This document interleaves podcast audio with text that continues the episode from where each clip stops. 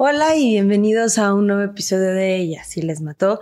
Yo soy su host Emmy y antes que nada les quiero decir que esta semana estamos celebrando el primer aniversario del podcast. ¡Woohoo! Un año.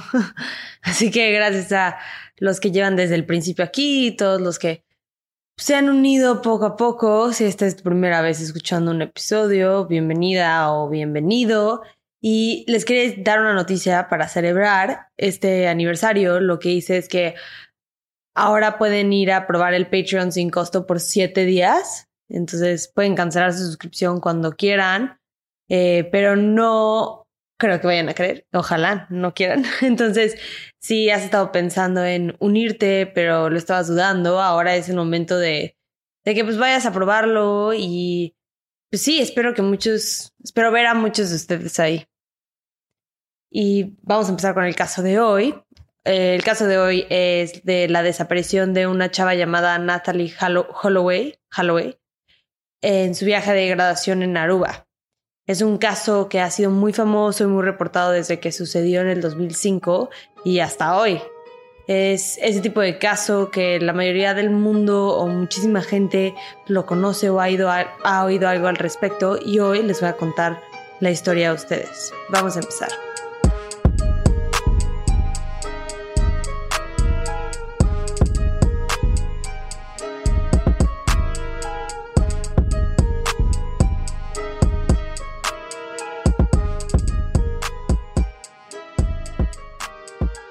Holloway vivía en Alabama con su familia en el 2005. Estaba cerrando sus cuatro años de estudio intensos. Era una estudiante de puros dieces. Se estaba graduando con honores. La habían aceptado en la Universidad de Alabama. Y además de esto, le habían dado una beca del 100% por sus calificaciones. Quería estudiar medicina y algún día convertirse en doctora. Así que el viaje que tenía planeado con su generación estaba más que merecido. Iba a ser un viaje para celebrar sus logros y descansar de todo el esfuerzo que le había puesto a sus estudios estos últimos cuatro años. El viaje fue a la isla de Aruba en el Caribe. Entre muchos de los atractivos del lugar, como la playa, el sol la belleza del color del agua, también está el factor que la edad legal para consumir alcohol es de 18. Así que todos estos recién graduados iban a poder tomar e ir a bares sin una identificación falsa. A veces ni identificación te piden. Entonces, muchos países latinos sabemos que esto es muy común.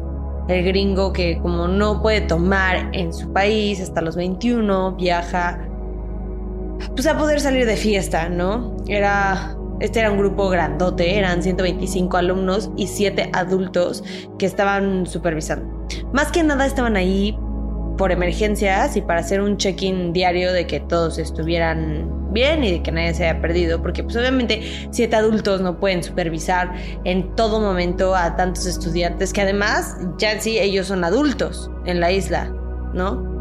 Entonces Llegaron al Hotel Holiday Inn en el norte de la isla el 26 de mayo del 2005. Hicieron el check-in de su estancia que iba a durar solamente cuatro días, ya que su vuelo de regreso estaba programado para el 30 de mayo. Según unas amigas de Natalie, se pasaban todo el día en la playa, metiendo y saliéndose del mar y tomando, que solo lo menciono porque lo cuentan como parte muy importante de la historia que estuvieran tomando y en la fiesta. Como hasta haciéndola a ver un poco culpable, pero pues culpable de que no estoy segura. O sea, estar en su viaje de graduación se me hace lo más normal. Porque la verdad es que el tomar no tiene que ser una condena de muerte para nadie. Pero bueno, los días los pasaban en la playa y en la noche salían de fiesta. El 29 de mayo decidieron regresar a un lugar que ya habían visitado un poco antes, o sea, justo cuando llegaron a la isla. Era un bar llamado Carlos and Charlie's. Fue con varias de sus amigas.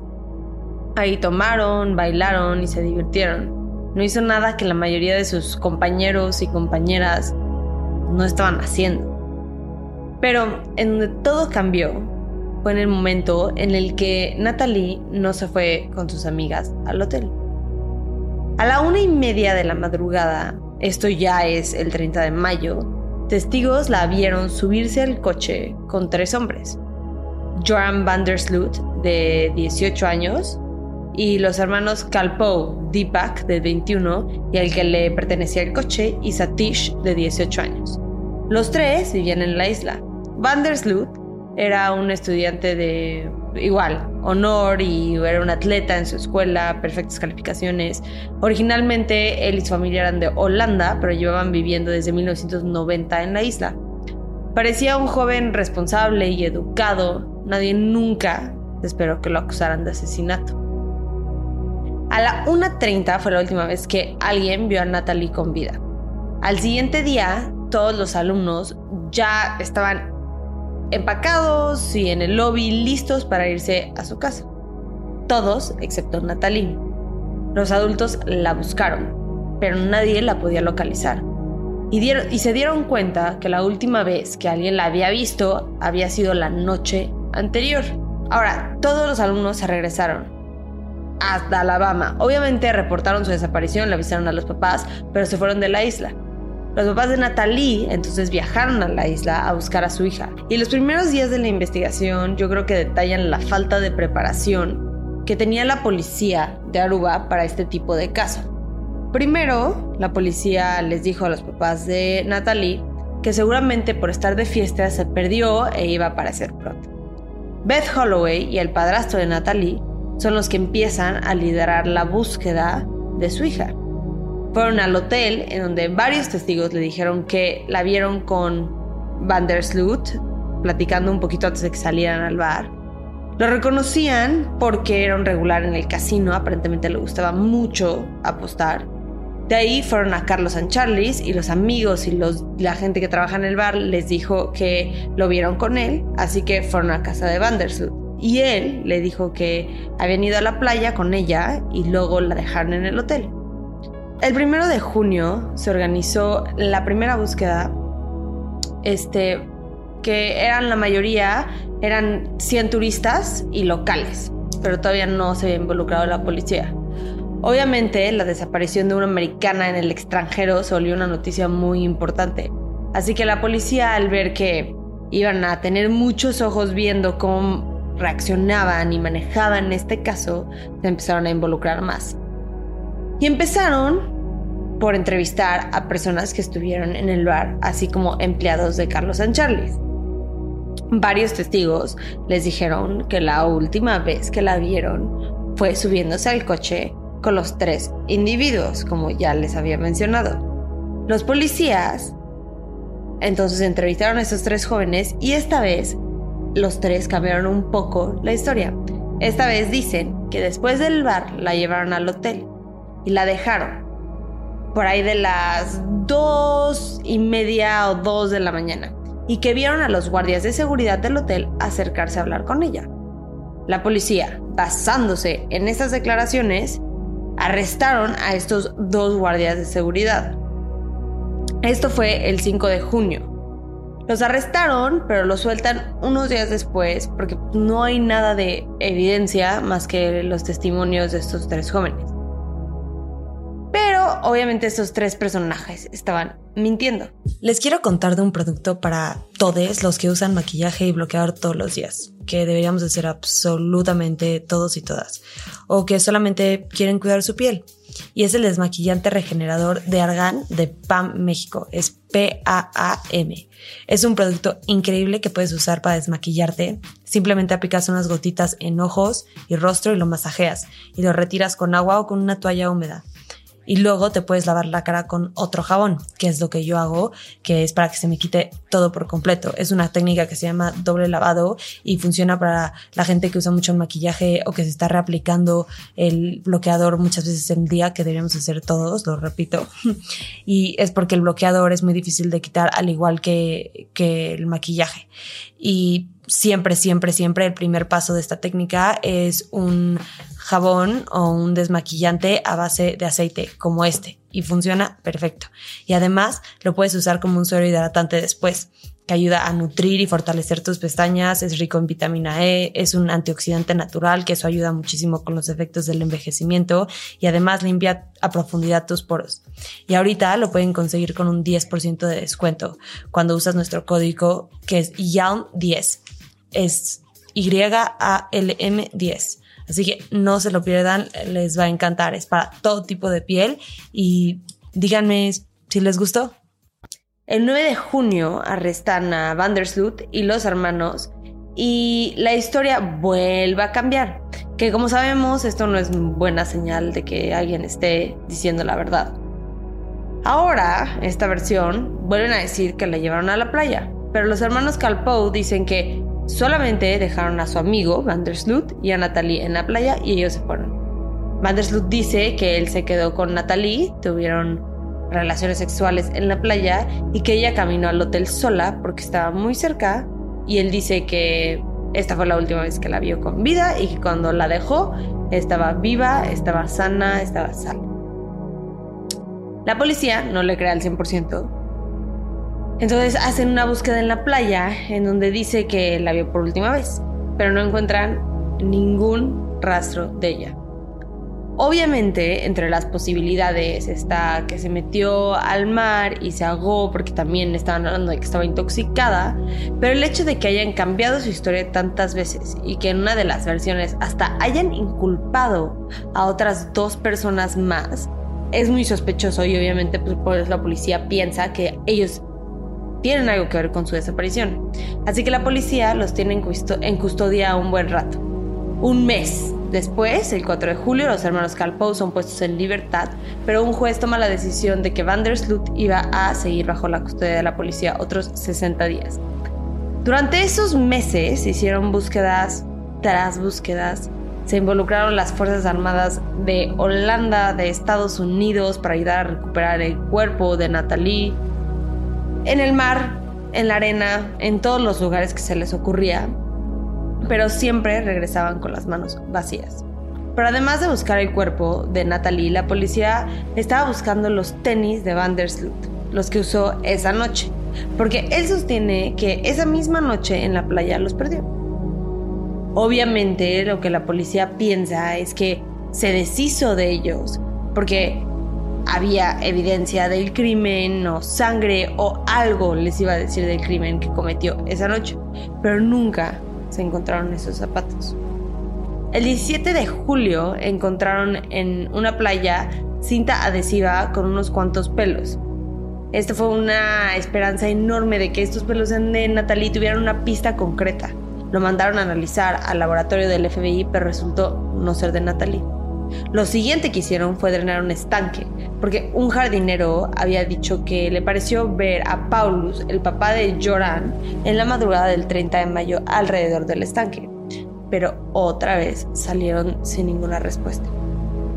En algún punto arrestaron a Paulus, pero poco tiempo después lo pusieron en libertad porque tampoco tenían ningún tipo de evidencia contra él.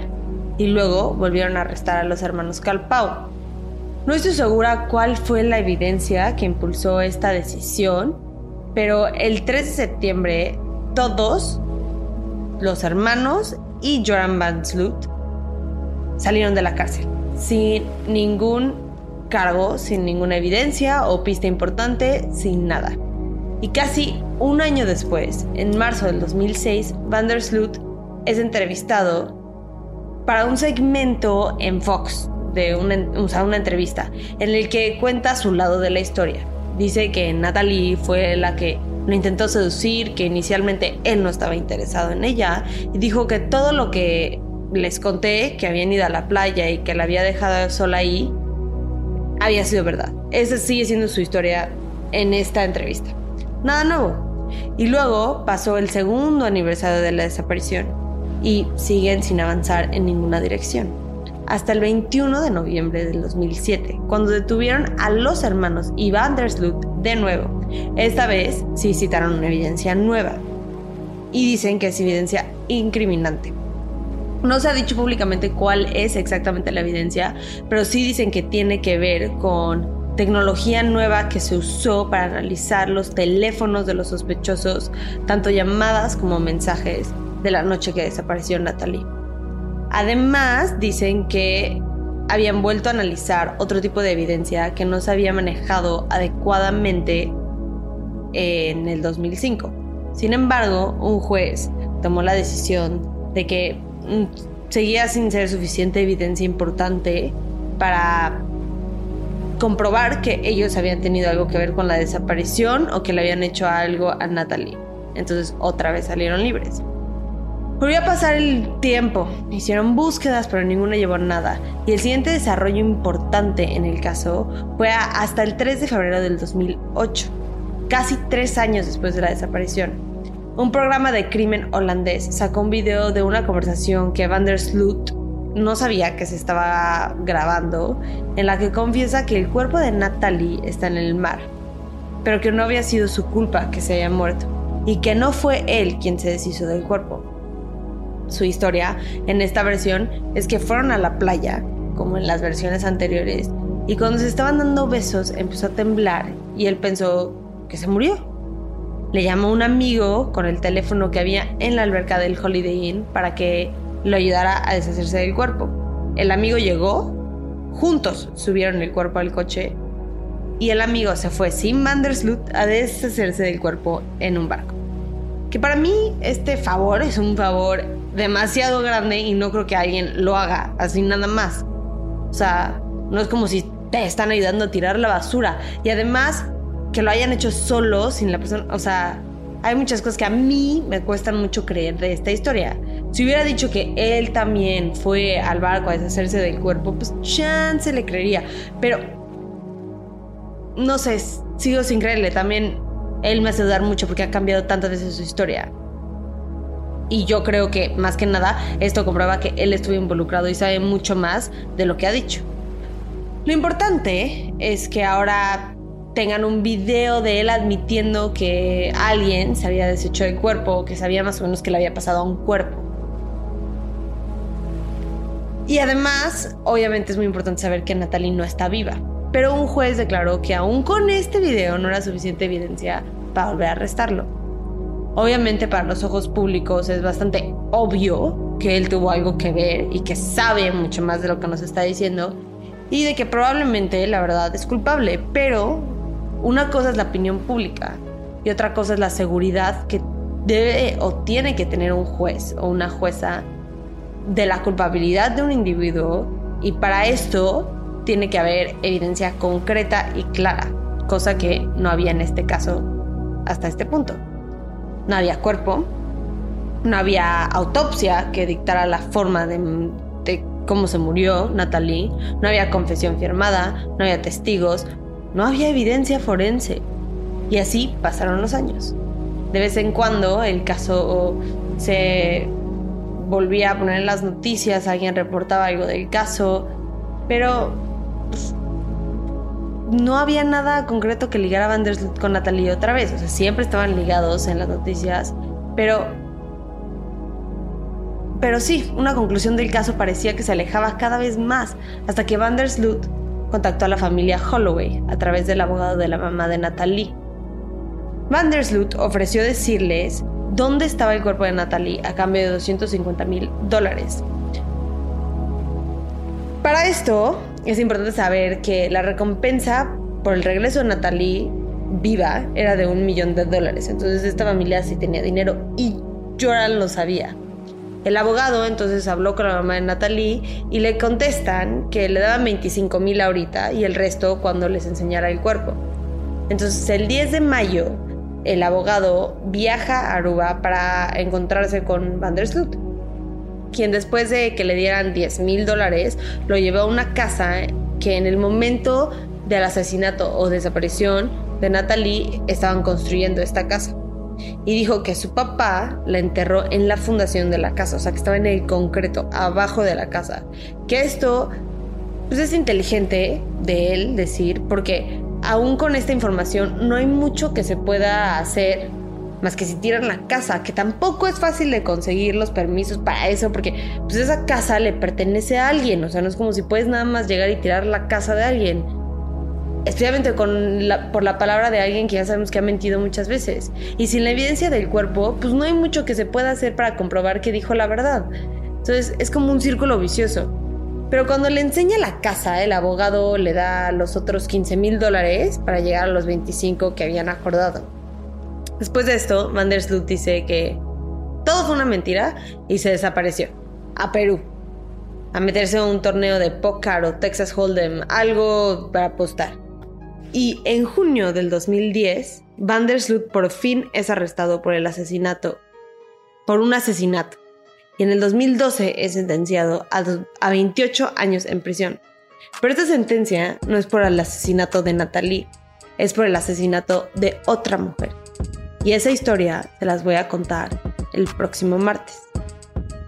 Gracias por escuchar este episodio de Y así les mató. Eh, no se les olvide seguirnos en redes sociales, suscribirse al canal de YouTube, dejar una reseña o un like en donde sea que me estén escuchando o viendo. Y nos vemos la próxima semana. Bye.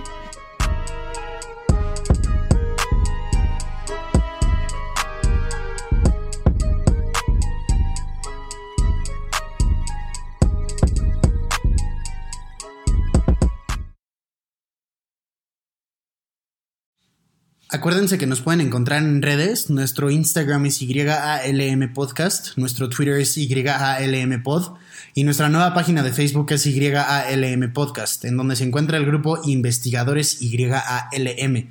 En este grupo vamos a estar teniendo discusiones respecto a los casos que vemos semana con semana, así que ahí lo pueden checar. Gracias, bye.